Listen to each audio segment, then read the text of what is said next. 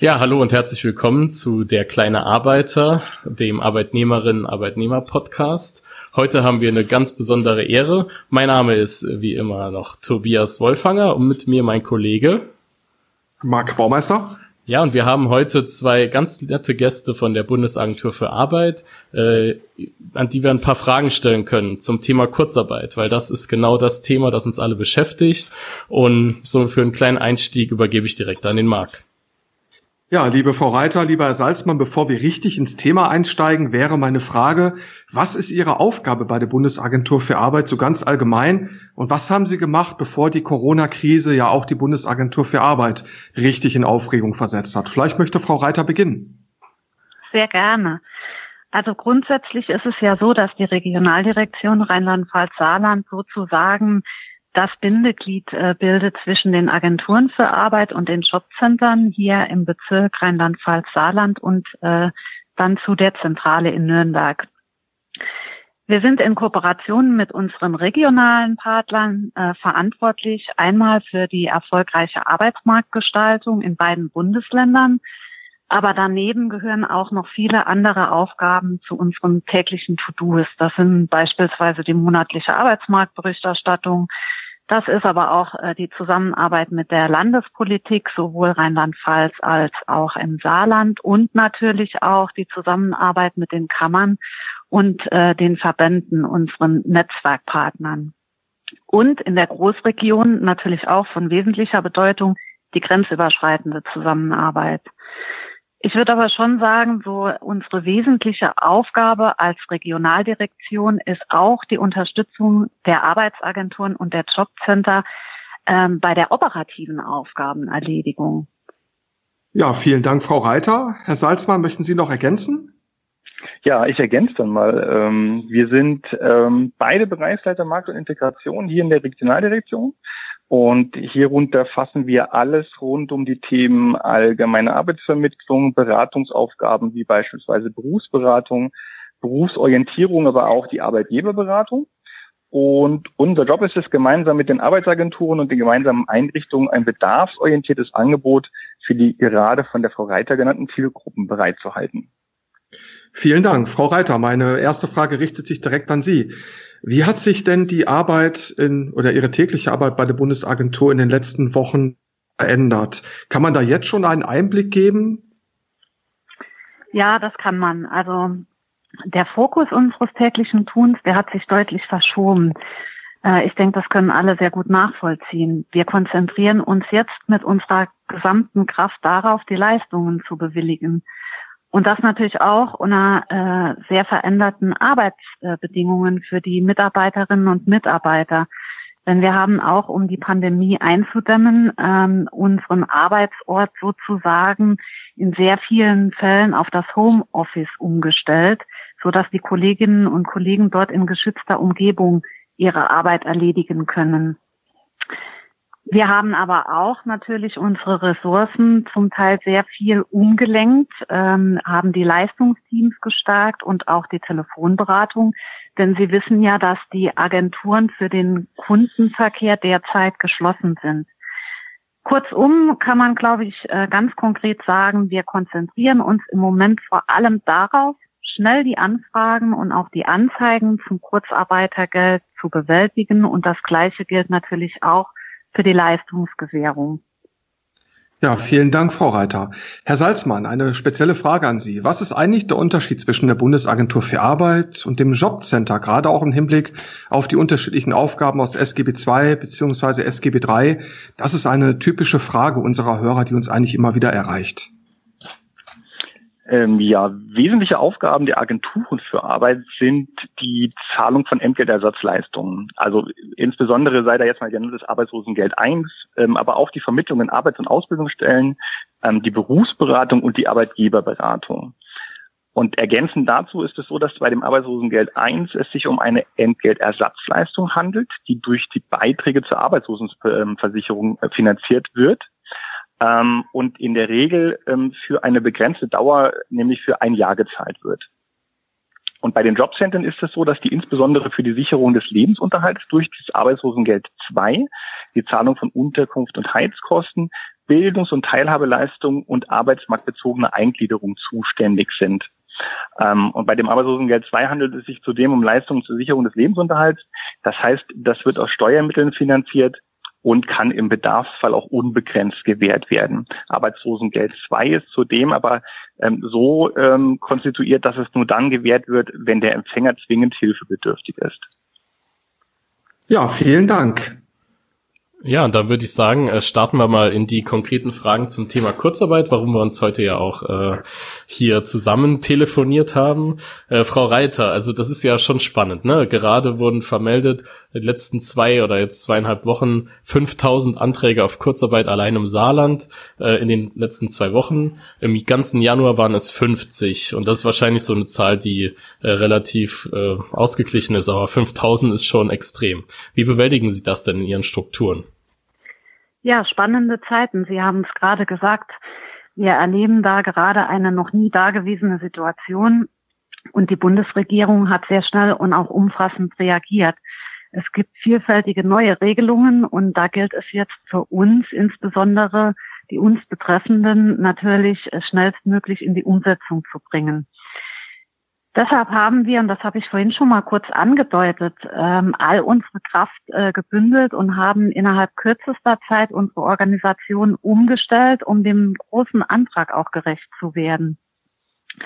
Wir stocken gerade beispielsweise unsere Kurzarbeiterteams äh, massiv auf. Um das mal zu verdeutlichen, bisher war es so, dass wir fünf, äh, 900 Beschäftigte in den Teams ähm, hatten, äh, die das Kurzarbeitergeld bearbeitet haben, das haben wir verfünffacht. Also das ist schon eine ziemliche Dimension und auch ähm, ähnliches gilt äh, bei der Telefonie. Ähm, dadurch, dass die Agenturen und die gemeinsamen Einrichtungen für den Kundenverkehr geschlossen sind, wird natürlich die Telefonie sehr stark in Anspruch genommen. Und auch hier haben wir reagiert und haben die Personalressource von 4000 Mitarbeitern auf 10.000 Mitarbeitern erweitert. Also das sind schon, denke ich, äh, ziemliche Dimensionen. Und wir haben die Mitarbeiter, die wir aufgestockt haben, beispielsweise in diesen beiden Bereichen, aus anderen Bereichen umgesetzt, die im Moment in nicht ganz so systemrelevanten ähm, Bereichen gearbeitet haben, wo wir im Moment sagen können, eine Notbesetzung ist im jetzigen Stadium vertretbar.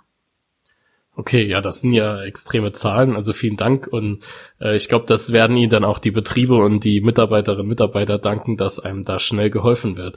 Und jetzt ist ja natürlich auch die Frage, gerade jetzt in der Corona-Krise sind es ja viele Betriebe, die in Kurzarbeit gehen müssen, die mit diesem Thema noch nie was zu tun hatten, ob das jetzt Gastronomie ist, ob das Backwarenherstellung zum Beispiel ist. Äh, wir, wir kriegen das ja auch mit als Gewerkschaftssekretäre, dass da viele Nachfragen kommen. Ähm, welche Branchen sind denn äh, gerade so, 5000 Anträge sind ja schon da, äh, sind denn da vor allem betroffen und äh, gibt es Überschneidungen zu vorher? Mhm. Also man kann schon eine Verschiebung zwischen den Branchen beobachten. Ähm, also vor Corona waren in Rheinland-Pfalz und im Saarland überwiegend äh, die Branchen Maschinenbau, auch die Metallindustrie, Kfz-Handel und, das, und die verarbeitende Industrie betroffen. Ähm, jetzt mit Corona ist es so, dass natürlich auch die Gastronomie eine wesentliche äh, Rolle spielt, die Hotellerie, Kraftfahrzeugherstellung und auch der Einzelhandel. Und weiterhin nach wie vor sind äh, der Kfz-Handel und die Metallindustrie betroffen. Ja, Herr Salzmann, jetzt stellen wir uns vor, Arbeitgeber XY, zum Beispiel ein Restaurantbetreiber, stellt einen Antrag auf Kurzarbeit. Meine Fragen wären, wie läuft das bei Ihnen ab? Was brauchen Sie an Unterlagen? Wie wird das geprüft? Und wer ist bei den Gesprächen, die dann folgen, über Kurzarbeit überhaupt dabei? Wie folgt dann die Weiterverarbeitung? Hm. Ähm, also vorab muss man wissen, dass es sich um ein zweistufiges Verfahren handelt. In ähm, einem ersten Schritt muss der Arbeitgeber die Anzeige über den Arbeitsausfall bei der Agentur für Arbeit am, am Betriebssitz einreichen. Und das muss spätestens am Ende des Monats passieren, für den Kurzarbeit angezeigt werden soll. Ähm, diese Anzeigevordruck wurde aber für den Arbeitgeber vereinfacht. Das heißt, die Gründe für den Arbeitsausfall sind in einfacher Form darzulegen ähm, einzelvertragliche Vereinbarungen bzw. Änderungskündigungen zur Einführung der Kurzarbeit müssen nicht mit in diese Anzeige eingereicht werden, sondern nur zur Prüfung vorgehalten werden. Und nach dieser Prüfung der Anzeige hält der Arbeitgeber einen kleinen Anerkennungsbescheid als Grundlage für die Zahlung des Kurzarbeitergeldes. Ähm, an dieser Stelle noch eine Bitte von mir. Ähm, nur eine vollständige ausgefüllte Anzeige ermöglicht eine rückfragenfreie und schnelle Anzeigenbearbeitung. Vielen Dank, das ist mhm. ein wichtiger Hinweis, ja. Sehr gern. Und ähm, für das für die Ausfallstunden zu gewährende Kurzarbeitergeld geht dann der Arbeitgeber in Vorleistung und betragt, ähm, beantragt in einem zweiten Schritt nach erstellter Lohnabrechnung die Erstattung der verauslagten Beträge inklusive der von ihm für die Ausfallstunden gezahlten Sozialversicherungsbeiträge. Also das ist sozusagen der grobe Ablauf dazu. Vielen Dank. Ähm, Prüfen tun wir das ähm, in der Regel auf Plausibilität. Um, und zur Sicherstellung einer schnellen Bearbeitung und Auszahlung der beantragten Leistungen wird ein vereinfachtes Verwaltungsverfahren für Zahlungen praktiziert. Ähm, die Zahlung erfolgt dann unter Vorbehalt und eine Abschlussprüfung erfolgt dann erst im Anschluss an die Kurzarbeit. Gut, ja, danke. Ja, Tobias? Ja, dann mache ich weiter. äh, ja, Frau Reiter, dann ist jetzt die Frage, äh, der Antrag ist jetzt gestellt. Wie lange dauert es denn, äh, das ist die erste Frage, bis der ein Antrag dann tatsächlich positiv bewilligt ist? Also wir haben ja gehört, extreme Aufstocken der Teams, wahrscheinlich dann bisschen schneller, aber eine wichtige Frage, deshalb stellen wir die auch hier. Wir haben öfters mal Rückmeldungen von Kolleginnen und Kollegen aus Betrieben, dass der Chef oder die Chefin sagt, ja, wir kriegen erst viel später das äh, Kurzarbeitergeld ausgezahlt, also der Betrieb Betrieb und deswegen müssen wir erstmal auf Lohn verzichten und so weiter. Das könnte bis zu drei Monate dauern. Also das sind Dinge, die oft an uns herangetragen werden. Wie ist es denn tatsächlich? Da fragen wir doch mal die Agentur für Arbeit direkt, Frau Reiter. Ja, gerne. Also wichtig ist, dass wir hier Hand in Hand mit den Unternehmen arbeiten. Äh, denn äh, mein Kollege Salzmann hat vorhin schon gesagt, es ist für uns wichtig, dass wir vollständige Unterlagen von den Unternehmen auch erhalten. Und sobald die Unterlagen vollständig vorliegen, werden wir schnell prüfen und auch bewilligen. Ähm, Kurzarbeitergeld soll Arbeitsplätze der Arbeitnehmer sichern und Kündigungen vermeiden. Und die Kurzarbeit selbst ist kein schnelles Liquiditätsprogramm im Rahmen einer Soforthilfe. Und ich glaube, das ist auch deutlich erkennbar daran, dass der Bund und die Länder dafür spezielle Soforthilfeprogramme nochmal aufgelegt haben. Deshalb ist unsere Empfehlung auch vor allem an die kleinen und die kleinen Unternehmen, sich nach diesen Programmen auch nochmal zu erkundigen, um entsprechend die Liquidität sicherzustellen. Okay, Dankeschön. Ähm, wenn ich jetzt Kurzarbeit beantrage, ähm, was, was ist denn von den Beschäftigten konkret einzubringen? Also fordert die Agentur für Arbeit da äh, Sachen ein, wie zum Beispiel Resturlaub oder ein äh, Arbeitszeitkonto, das ein Plus ist, bisschen runterzufahren. Äh, was ist da üblich? Es ist so geregelt, dass die Überstunden in bestimmten Grenzen abgebaut werden müssen und dass auch der Resturlaub genommen werden muss. Beim Erholungsurlaub für das laufende Jahr kann der Arbeitgeber darum bitten, diesen zu nehmen. Der Arbeitnehmer muss sich aber nicht darauf ähm, einlassen. Wir begrüßen sehr, dass äh, wir bei diesem Prozedere keine negativen Arbeitsseiten ähm, berücksichtigen müssen oder dass die nicht aufgebaut werden müssen, auch wenn das äh, tarifvertraglich möglich ist. Aber das gehört eben auch zu den gesetzlichen Neuregelungen mit dazu. Okay, das ist ja eine gute Information. Danke. Ja, Herr Salzmann, hat der Arbeitgeber einen Betriebsrat? Da muss es ja eine Betriebsvereinbarung geben. Prüfen Sie diese und äh, auch, ob es eventuelle tarifvertragliche Regelungen zur Aufstockung des Kurzarbeitergeldes gibt? Hm. Äh, gute Frage. Ähm, mit dem Arbeitsausfall muss ja auch ein Entgeltausfall einhergehen. Und insofern werden wir natürlich auch die arbeitsrechtlichen Grundlagen in die Prüfung ähm, einbeziehen. Ähm, jetzt haben Sie ja schon im Prinzip schon die Antwort vorweggenommen, aber also es ist wahrscheinlich nicht rechtens, dass Arbeitgeber die Auszahlung des Kurzarbeitergeldes so lange zurückbehalten, bis die Agentur für Arbeit ihrerseits das Kurzarbeitergeld dem Arbeitgeber erstattet? Ähm, nee, anspruchsunhebbar vom Kurzarbeitergeld sind ja die Arbeitnehmerinnen und Arbeitnehmer des Betriebes und nicht der Arbeitgeber. Ähm, und von daher können die Leistungen ähm, nicht von den Arbeitgebern zurückgehalten werden. Und sie können auch genauso wenig von Gläubigern des Arbeitgebers gefändet oder von jemand Dritter abgetreten werden. Okay. Vielen Dank. Tobias? Ja, ja, sind wir beim Finanziellen weiterhin. Ähm, wir haben es auch in unserem letzten Podcast schon kurz angesprochen, ähm, aber ich glaube, das ist ganz wichtig auch für Arbeitgeberinnen und Arbeitgeber, wenn es auch um das Thema geht, äh, stocke ich Kurzarbeiterinnen, Kurzarbeitergeld auf. Äh, Frau Reiter, ähm, wie ist es denn, äh, was genau übernimmt denn jetzt die Arbeitsagentur im konkreten Fall der Kurzarbeit? Welches Entgelt wird da genau übernommen und was gab es jetzt an Veränderungen im Hinblick auf die Corona-Krise? Mhm. Also Ziel des Kurzarbeitergeldes ist es ja, Arbeits- und Lohnausfall von sozialversicherungspflichtigen Beschäftigten auszugleichen, der durch wirtschaftlich unabwendbare und unvermeidbare Ereignisse eintritt. Äh, bei Corona ist das in vielen Fällen so. Und deshalb ist es auch so, dass sozialversicherungspflichtig beschäftigte Arbeitnehmer äh, im Fall von Kurzarbeitergeld 60 Prozent des entfallenen Nettolohns erhalten. Wenn Sie mindestens ein Kind haben, sind das 67 Prozent. Das soll einfach sicherstellen, dass, dass das Beschäftigungsverhältnis gehalten wird. Und der Gesetzgeber hat zudem jetzt neu geregelt, dass äh, Arbeitgebern auch die Sozialbeiträge für die Ausfallzeiten erstattet werden. Das entlastet dann auch zusätzlich die Unternehmen nochmal, denn bisher mussten diese Sozialversicherungsbeiträge auch für die ausgefallenen Arbeitsstunden gezahlt werden vom Unternehmen.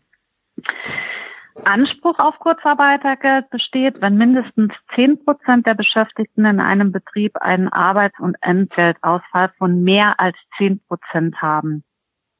Und auch noch ganz wichtig, Kurzarbeitergeld können nur sozialversicherungspflichtig beschäftigte Arbeitnehmer und Arbeitnehmerinnen beziehen. Geringfügig Beschäftigte oder Selbstständige fallen nicht in diese Regelung.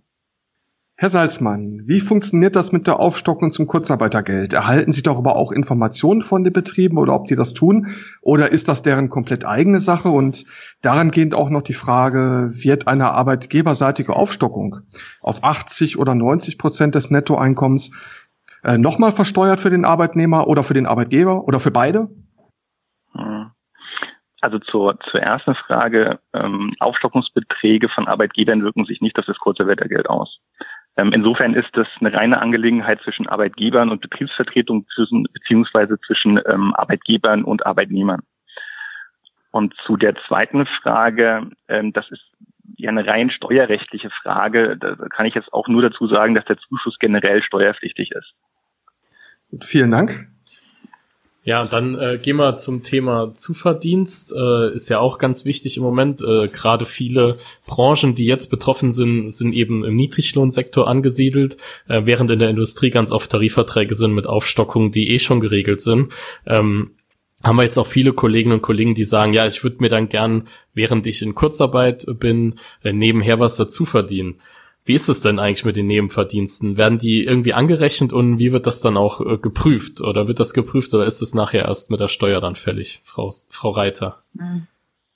Mhm. Also bisher war es so, dass ähm, Verdienste aus Nebenbeschäftigung während der Kurzarbeit ähm, nochmal auf das Kurzarbeitergeld verrechnet worden sind. Das heißt, ähm, das Kurzarbeitergeld ist dann gesunken. Mit den gesetzlichen Neuregelungen ist es ab 1. April bis ähm, erst einmal Ende Oktober möglich, sich ähm, in systemrelevanten Branchen äh, tatsächlich was dazu zu verdienen über eine Nebenbeschäftigung und das wird nicht angerechnet auf das Kurzarbeitergeld. Und ähm, um die Frage zu beantworten, wie wird das Ganze äh, nachgehalten oder auch kontrolliert, das Nebeneinkommen wird mit einer Nebeneinkommensbescheinigung durch den Arbeitgeber dann nachgewiesen. Ah, okay. Und Sie haben ja den äh, tollen Begriff systemrelevant, der ja heutzutage sehr inflationär genutzt wird, auch äh, genannt.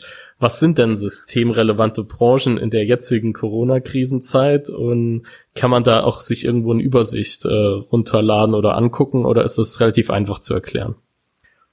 Mhm. Also es gibt eine sehr genaue Definition der systemrelevanten Branchen oder Berufe. Und zwar gibt es eine Verordnung zur Bestimmung kritischer Infrastrukturen nach dem Gesetz über das Bundesamt für Sicherheit in der Informationstechnik. Ähm, also um es kurz zu machen, es gibt eine Internetseite des Bundesamts für Sicherheit in der Informationstechnik und dort werden ähm, wird eine Liste mit den systemrelevanten Branchen veröffentlicht und die wird eigentlich auch fast täglich nochmal aktualisiert. Ich mache aber gerne auch mal ein paar Beispiele, äh, damit es ein bisschen greifbarer wird. Zu den äh, systemrelevanten Branchen gehören beispielsweise die medizinische Versorgung, ambulant und auch stationär, auch Krankentransporte, die Versorgung von Krankenhäusern und Pflegeeinrichtungen mit Lebensmitteln und Verbrauchsmaterialien, aber auch die Apotheken. Es gehört mit dazu der Güterverkehr, zum Beispiel für die Verteilung von Lebensmitteln an den Groß- und den Einzelhandel, ähm, der Lebensmittelhandel insgesamt, zum Beispiel Verkauf, aber auch das Auffüllen von Regalen, die Lebensmittelherstellung und dazu gehört auch die Landwirtschaft und äh, auch Lieferdienste zur Verteilung von Lebensmitteln. Einfach mal, dass ein paar Beispiele auch genannt sind. Ja, danke, Frau Reiter. Das ist interessant. Wir werden auch diese Liste äh, mal in die äh, Show Notes von der die Sie für dieser Episode packen, dass ihr mal als Zuhörerinnen und Zuhörer auch ähm, auf diesen Link klicken könnt und anschauen könnt, was es da alles gibt an systemrelevanten Branchen. Herr Salzmann, in unseren Branchen ist es üblich, dass äh, die Minijobberquote sehr hoch ist, zum Beispiel im Gastgewerbe immer so um die 50 Prozent mhm. und auch viele Rentnerinnen und Rentner noch äh, hinzuverdienen in unseren Branchen. Die Frage, die jetzt immer wieder erreicht, warum bekommen die kein Kurzarbeitergeld? Liegt das daran, dass sie keine Beiträge zur Arbeitslosenversicherung zahlen oder was ist da der Grund? Hm, sie haben es im Grunde nach schon beantwortet, genau. Ähm, also Kurzarbeitergeld kann nur für sozialversicherungspflichtig Beschäftigte bezogen werden. Ähm, das ist im Grunde nach äh, das gesetzlich geregelte. Ähm, geringfügig Beschäftigte und auch Rentner haben daher keinen Anspruch, weil halt keine Sozialbeiträge zur Arbeitslosenversicherung abgeführt werden. und äh, das ist ein ganz wichtiger Grund für die Fördervoraussetzungen. Wer sich im Internet informiert über Kurzarbeit, der kommt immer wieder auf eine Warnung. Äh, Achtung, Progressionsvorbehalt. Wenn du jetzt Kurzarbeitergeld bekommst, musst du immer eine Menge Geld zurücklegen. Was hat das mit dem Thema Steuerrückzahlung äh, zu tun? Was kann da auf die Beschäftigten zukommen? Ja, das ist eine gute Frage, die sicherlich auch ganz genau das Finanzamt beantworten kann. Ähm, also ich glaube, ich kann so viel sagen, ähm, dass das Kurzarbeitergeld steuerfrei ist. Ähm, es wird dabei bei der Ermittlung des Steuersatzes berücksichtigt, ähm, dem das übrige steuerpflichtige Einkommen unterliegt. Das ist dieser sogenannte Progressionsvorbehalt. Und ähm, die Beschäftigten müssen daher auf jeden Fall bitte das Kurzarbeitergeld in der Einkommensteuererklärung angeben. Vielen Dank, Herr Salzmann. Ja, abschließend, liebe Frau Reiter, lieber Herr Salzmann, möchten wir uns stellvertretend für die Arbeitnehmerinnen und Arbeitnehmer bedanken für das, was Sie gerade in den letzten Wochen leisten und wahrscheinlich auch in der nächsten Zeit noch leisten müssen. Ähm, man sieht es einfach, es wird schnell reagiert. Die Bundesagentur für Arbeit ist da, sie beantwortet Fragen schnell. Das ist auch gerade für die Arbeitnehmerinnen und Arbeitnehmer und für die Arbeitgeber wichtig in dieser Zeit. Und dafür, wie gesagt, nehmen Sie bitte unser Dankeschön mit an die Kolleginnen und Kollegen. Vielen, vielen Dank. wir gerne. Danke. Danke. Ja, und das war wieder äh, eine Ausgabe der kleine Arbeiter. Wir haben ein tolles Gespräch geführt, auch wir haben nochmal viel gelernt. Und wie immer gilt, folgt dem kleinen Arbeiter auf Facebook, Instagram, Twitter, auf allen möglichen Podcast-Stationen sind wir hörbar. Und wir werden sicherlich auch in Zukunft noch ein bisschen über das Thema Corona und Arbeitnehmerinnenrechte äh, berichten. Auf Wiedersehen.